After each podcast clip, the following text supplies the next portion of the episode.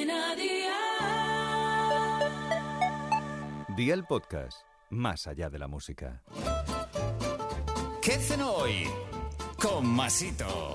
Hola familia, hoy os traigo una receta que es fabulosa por lo fácil que es prepararla y por su sabor. Estas delicias de pollo os van a enamorar. Así que va por la libreta y toma nota de los ingredientes que te doy la receta. 250 gramos de pechuga de pollo triturada, 75 gramos de queso en taco, sal, pimienta, orégano, aceite de oliva virgen extra, dos huevos y pan rallado. ¿Empezamos con la preparación? Pues venga, ¡al lío!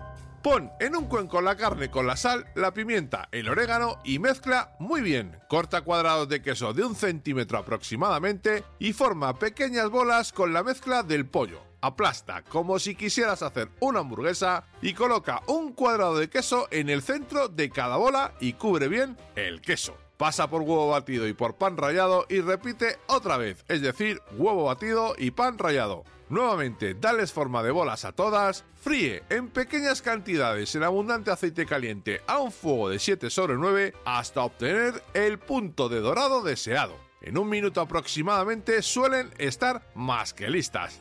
Así que amigo mío, ya tendrías tu cena lista. Así de fácil, así de Aldi. Consejito del día, el tiempo de cocinado varía según el tamaño de las bolas. Esta receta la puedes hacer con pechugas de pavo y acompañar de una salsa de yogur o mayonesa casera. Los deberes para mañana te los dejo por aquí. Apunta y ya sabes que puedes encontrar todo esto y más en Aldi para llenar el carro por muy, muy poco.